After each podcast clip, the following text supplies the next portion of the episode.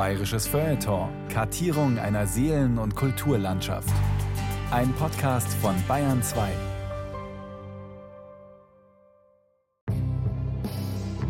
Für mich war das schon so ein Ausflug in eine große, weite Welt. Da hat man einfach wesentlich mehr erfahren, als bei uns daheim überhaupt im Gespräch war.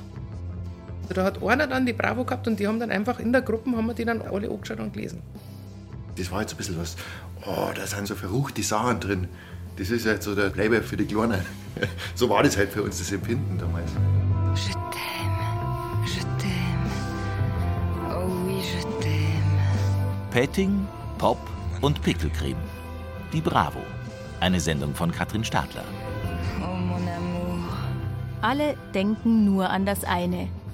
Dr. Sommer, das ist das Erste, was Ihnen einfällt, wenn Sie sich an die Bravo erinnern. Man könnte fast meinen, das ganze Gedöns aus Poster, Love Stories und Popstar-Klatsch, die Musikcharts und das Fernsehprogramm, alles war immer nur Verpackung für das, was wirklich wichtig war an dieser Zeitschrift. Zu meiner Bravo-Zeit in den 1980er Jahren genauso wie damals.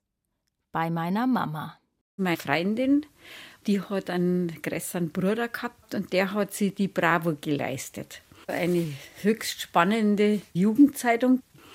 Und wenn wir großes Glück gehabt haben, dann haben wir irgendein altes Modell dann mal anschauen dürfen. Also mit heimgeben hätte es uns nie. Also ich glaube, es war sogar so, dass sie die nicht ohne weiteres daheim rumliegen hätte lassen können, weil es war ja dann also erotisch, so Tipps. Seit dem Jahr, als Freddie Quinn in den Charts mit Heimweh auf der Nummer 1 landete, gibt es die Bravo. Am 26. August 1956 lachte Marilyn Monroe vom Cover der ersten Ausgabe. Anfangs hatte die Zeitschrift den Untertitel Magazin für Film und Fernsehen und war noch weit entfernt von Dr. Sommer-Fragen aller Ist mein Penis zu klein? kein Scherz, alles liegt so weit, so weit. Wenige Monate später wurde dann mit dem Untertitel Zeitschrift mit dem jungen Herzen langsam klar, in welche Richtung es gehen sollte. Der Journalist Peter Böhnisch und der Verleger Helmut Kindler hatten die richtige Idee zur richtigen Zeit. Ihr gemeinsames Baby, die Jugendzeitschrift mit dem leicht anrüchigen Touch, Redaktionssitz in München, hatte derart Erfolg, dass Kindler später aus den Gewinnen sein renommiertes Literaturlexikon finanzieren konnte. Ich kriege immer vorgehalten, wie konnten Sie Bravo machen und ein bedeutendes Literaturlexikon. Das passt doch alles überhaupt nicht zusammen. Naja, es kann sein, dass es nicht zusammenpasst, aber mir hat es sehr gepasst. Ich hatte eben eine Marktlücke entdeckt. Es gab keine Zeitschrift für die Teenager. Und die hat ja auch einiges bewirkt. Die ganze Verklemmung der Sexualität ist durch Bravo, hat sich verändert und Eltern eigentlich Verantwortung abgenommen. Die Jugend Nachkriegsdeutschlands hatte einiges nachzuholen in Sachen Spaß. Kein Wunder, dass die Zeitschrift ein voller Erfolg war. Wir haben mit 50.000 angefangen und haben dann nach einem Jahr 440.000 Auflage gehabt. Die ganze Redaktion bestand praktisch nur aus dem Chefredakteur, einer Sekretärin und drei ständigen Mitarbeitern. Und der eine war eben für Musik zuständig, der andere war für Serien zuständig und der dritte war für Film zuständig. Also war schon ein sehr, sehr kleines Ding und ein großer Erfolg. So in einem Interview aus dem Jahr 2003 der Bravo-Gründer Peter Böhnisch. Später Chef der Bildzeitung und noch später Regierungssprecher unter Helmut Kohl. Dr. Christoph Vollmer wird uns diesmal verraten, was die jungen Männer über die Liebe denken. Für die Mädchen ein Grund mehr, neugierig zu sein. Schließlich wollen wir ja die Reise ins wunderbare und oft so gefährliche Land der Liebe gemeinsam unternehmen und uns darin frei und ungezwungen bewegen lernen. Die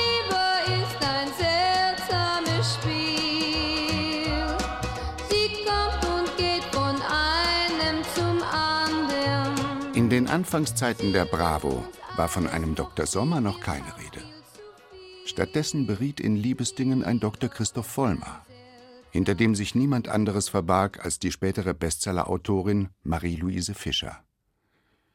Bis 1969, als mit dem Arzt, Psychotherapeuten und Religionslehrer Dr. Martin Goldstein endlich der berühmte Dr. Sommer seinen ersten Auftritt hatte, wurden Sexthemen noch eher bieder abgehandelt. Doch für Teenies wie Marianne, Jahrgang 1951, waren die Tipps auch da schon bahnbrechend. Verliebt, geliebt und liebenswert. Knicke, das war jetzt eine spannende Sache für uns. Wie man sie äh, beliebt macht. Natürlich für uns Mädel unheimlich wichtig, was die Jungs spannend finden an uns. Das haben wir zwar sowieso gewusst, dass das ein großer Busen war und da waren wir leider nicht sehr gut aufgestellt. Aber wie man sie interessant macht und so Begehrlichkeiten weckt, solche Tipps waren da schon drin. Interessant machen konnte sie sich auch mit Hilfe der Schönheitstipps aus der Bravo. Die waren leicht umzusetzen. Das Gesicht mit Schnee einreiben für einen frischeren Teint, die Zähne mit einer Zitronenscheibe aufhellen oder die Pickel mit einer einfachen Knolle behandeln. Ein wirksames Mittel gegen zu fette Haut ist die Kartoffelkur. Reiben Sie das Gesicht mit rohen Kartoffelscheiben ab. Nach 15 Minuten lauwarm abspülen. Diese Behandlung bringt auch in den hartnäckigsten Fällen Erfolg. Das glaube ich weiß ich auch noch. Und da ist, hat man sich nichts anschaffen müssen. Das ist einfach von rohe Kartoffeln. Und Gurken, das war viel zu wertvoll gewesen. Also Gurken hat es nur zum Essen gegeben. Auch die Modetipps aus der Bravo waren auf den kleinen Geldbeutel abgestimmt. Do it yourself und Upcycling würde man es heute nennen. Alter Anorak, fast neu. Abgetragene Stellen am Anorak werden mit bunten Stickereien aus bunter Wolle unsichtbar gemacht. Und zum Schluss? Bitte tragen Sie Ihren Anorak möglichst nur zu Hosen. Weite Röcke, womöglich mit einem Petticoat darunter, passen gar nicht zur sportlichen Aufmachung. Ah ja, Anleitung für ein Häkelbikini war auch mal drin. Da ist sofort in Stäbchen und feste Maschen nachgehäkelt worden. Genau. Ich glaube, das haben wir an zwei Sonntagnachmittag gehabt. Sieht super aus, liegt voll im Trend, es steht ja schließlich in der Bravo. Und geht auch noch für wenig Geld her. Was will man mehr? Das Outfit stimmt, der liebenswert Knicke ist verinnerlicht. So kann man schon mal von der Annäherung ans andere Geschlecht träumen. Auch darauf bereitet die Bravo natürlich vor. Da waren so Tanzschritte drin. Und damals bei meiner Freundin, das war ganz ein altes Elternschlafzimmer mit so einem Spiegelschrank. Und da haben wir uns davor aufgestellt und haben eben diese Schritte einstudiert. So schräg hinaus, so rechts, links und dann wieder ein paar Schritte zurück und so überkreuzt. Also ein völlig neuer Tanzstil. Slop und Let Kiss, das waren so Hits. Peter Kraus, natürlich. Die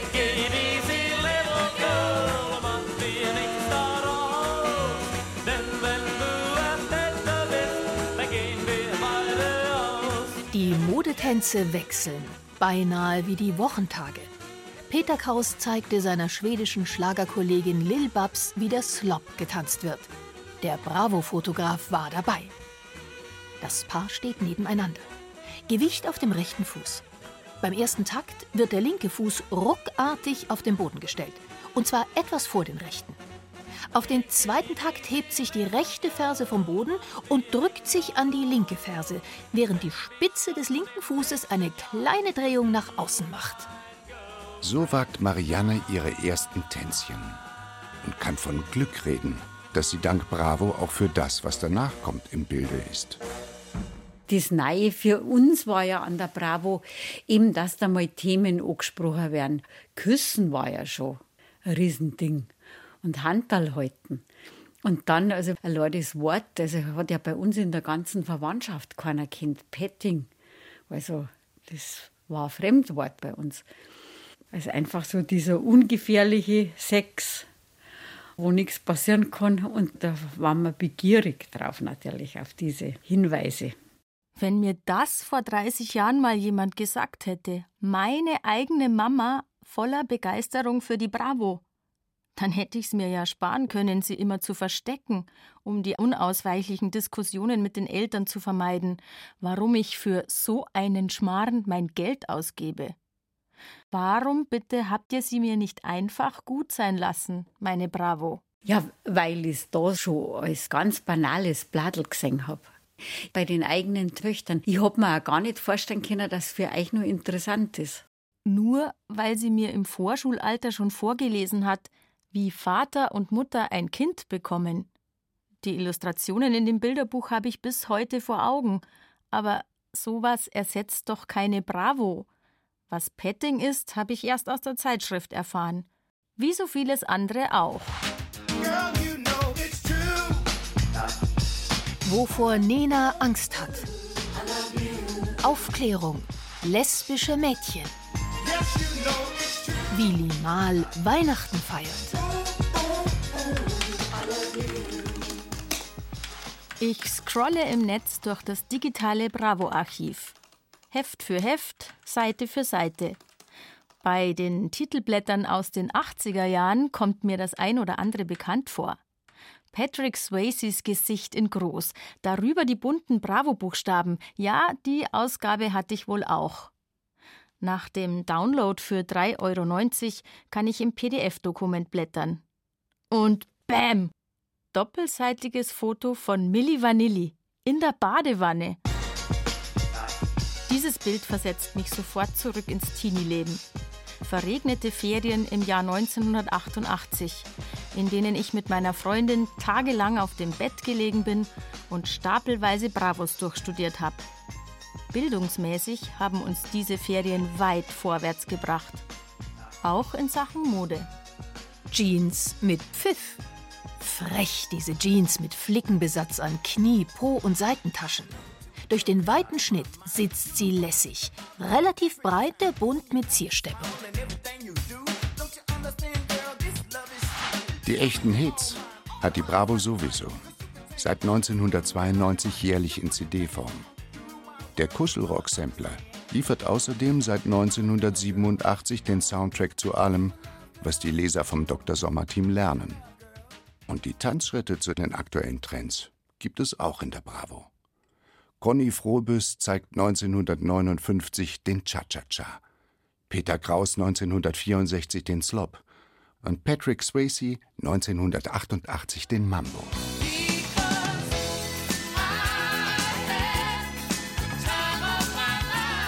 Dirty Dancing Kurs Tanz mit. Der Mambo ist wie ein Herzschlag. Man beginnt aber erst beim zweiten Beat. Dazu musst du dich wie Butter fühlen. Locker, aber mit Spannung. Der Junge. Erstens den linken Fuß zur Seite führen. Zweitens den rechten und linken Fuß zusammenführen. Drittens den linken Fuß nach vorn. Viertens den rechten Fuß zur Seite. Fünftens den linken und rechten Fuß zusammenführen. Sechstens den rechten Fuß zurückführen. Das Mädchen.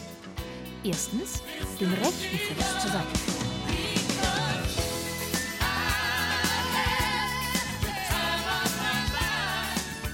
Patrick Swayze zieht ganz offensichtlich in den 80ern.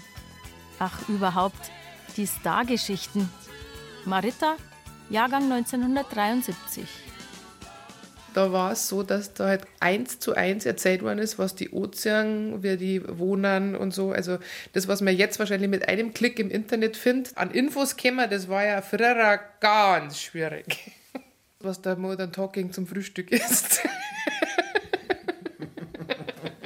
Und ob jetzt der Dieter Bohlen schon vergeben ist oder der Thomas Anders, ob er immer noch zusammen ist mit der Nora.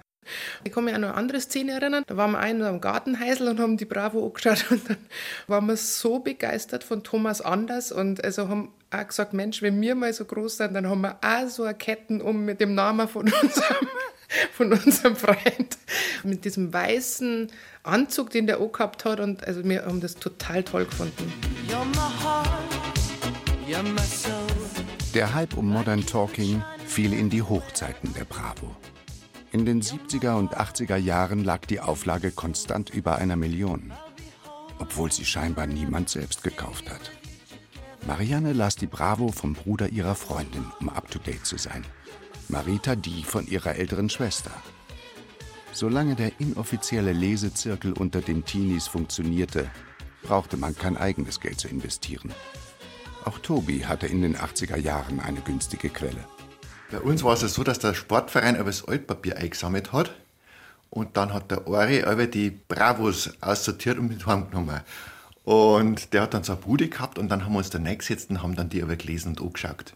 Die waren nicht aktuell, aber das war ja wurscht. Da steht ja meistens sowieso das Gleiche aber drin. Das ist ja zeitlos. Und so sparte Marianne in den 60ern 70 Pfennig pro Heft.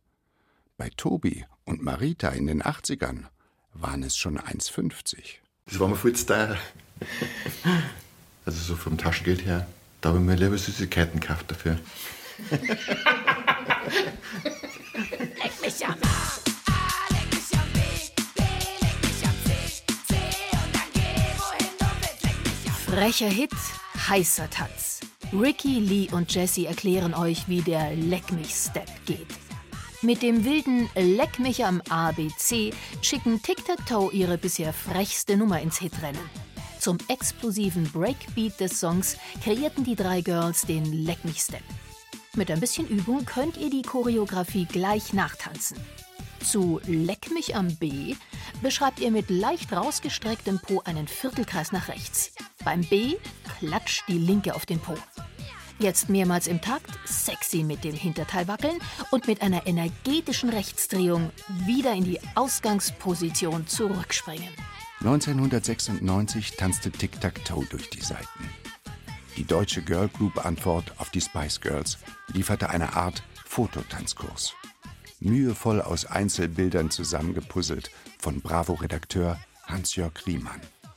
Im Augenblick bin ich beschäftigt, einen Tic-Tac-Toe-Tanzkurs zu Papier zu bringen, was nicht ganz einfach ist, wie man sich vorstellen kann, weil ein Tanzkurs hat mit Bewegung zu tun und den muss ich jetzt zerlegen in lauter kleine Bilder und Szenen, die ich in einer Geschichte verbal schildern kann. Und ich arbeite da schon drei Stunden dran, ohne Ergebnis. Tanzschritte in Wort und Bild zu beschreiben, das gehörte vor YouTube nun mal zum Job der Bravo-Redakteure. So, Freunde, diese Woche auf dem Cover der Bravo ist Ariana Grande. Es gibt eine große Titelgeschichte. Pass auf auf dich, Ari, steht da. Große Sorge um die süße Sängerin. Bravo weiß, was dahinter steckt. Und dann gab es noch die, die die Bravo-Bilder beschrieben und den dazugehörigen Text vorlasen. Für die Bravo zum Hören, ein Angebot des Bayerischen Blinden- und Sehbehindertenbundes. Damit auch blinde Jugendliche wussten, was man wissen muss, lasen zwischen 1997 und 2014 junge Sprecherinnen und Sprecher 90 Minuten, zwei Kassettenseiten lang, aus der aktuellen Bravo vor. Und weil sie aus der Zündfunkredaktion des BR kamen, beherrschten sie, im Gegensatz zu vielen anderen, auch perfekt die korrekte Aussprache der Namen aller aktuellen Stars. Außerdem hat Miley Cyrus hier einen neuen Freund, den Sohn von Arnold Schwarzenegger. Justin Bieber macht jetzt auf gläubig. Ob er das ernst meint oder ob es fake ist, das erfahrt ihr in der Bravo heute. Die Stars und der Promi-Klatsch. Das war es auch, was Caroline, Jahrgang 1998, als Teenie am meisten an der Bravo interessierte. Und ihren Papa Christian. Ich habe Bravo immer gelesen, weil mich der Klatsch interessiert hat. Miley Cyrus, Selena Gomez, also so wirklich so die klassischen Teenie-Stars von damals. Deswegen war dann die Bravo immer so ein Inputgeber, was bei denen gerade passiert.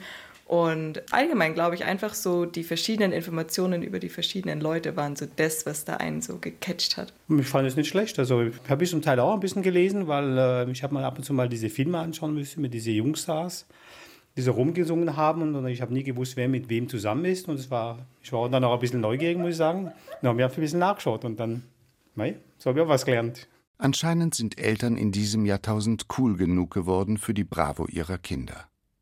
Das erzählen zumindest die Briefe und Mails an die Redaktion. Früher waren es oft wüste Beschwerden. Seit einiger Zeit kommen Dankesschreiben.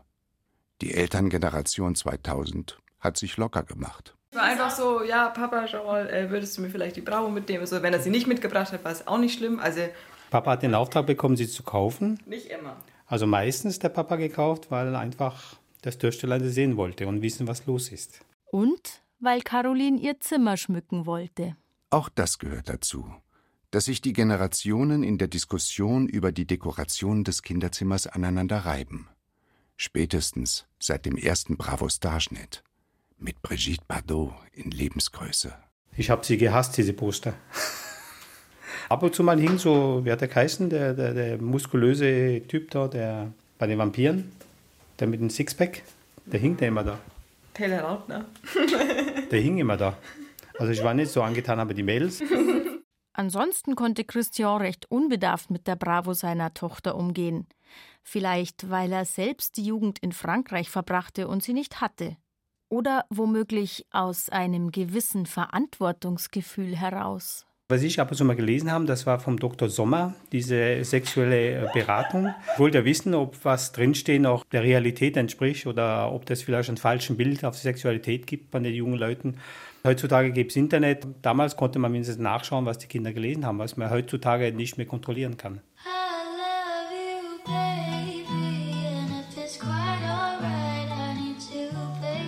Bis heute ist das Dr. Sommer-Team, wie es jetzt ganz offiziell heißt, ein wichtiger Bestandteil. Im Heft und in der Online-Bravo, wo es mittlerweile auch den Dr. Sommer Podcast gibt. Die Verbreitungsformen haben sich geändert. Die Fragen sind nach wie vor die gleichen. Wie sage ich, dass ich in sie oder ihn verliebt bin? Penisumfang und Größe. Was ist normal? Zungenkuss lernen. Die perfekte Technik. Selbstbefriedigung. So machen's Mädchen.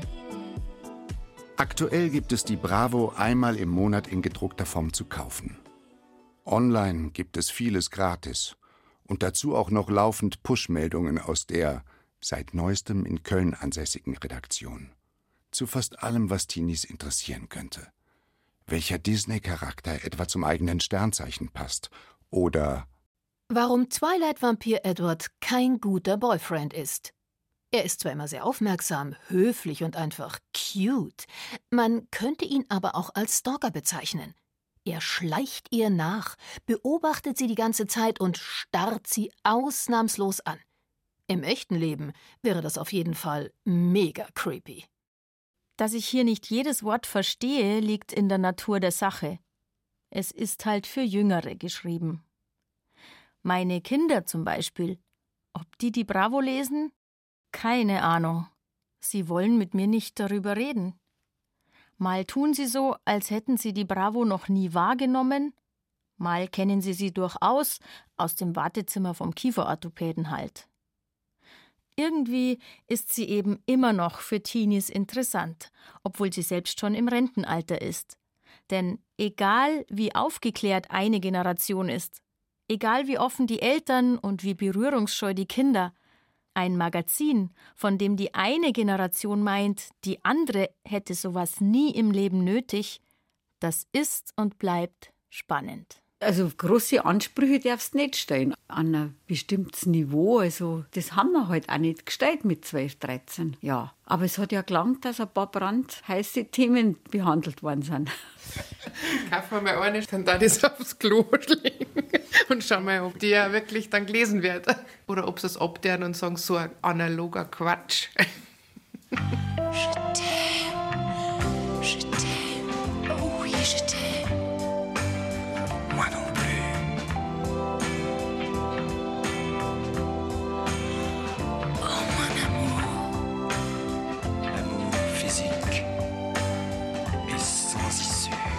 Petting, Pop und Pickelcreme. Katrin Stadler erzählte die Geschichte der Bravo. Gesprochen haben René Dumont, Julia Fischer und die Autorin. Ton und Technik Wolfgang Lösch. Regie und Redaktion Carola Zinner. Eine Produktion des Bayerischen Rundfunks 2021. Non.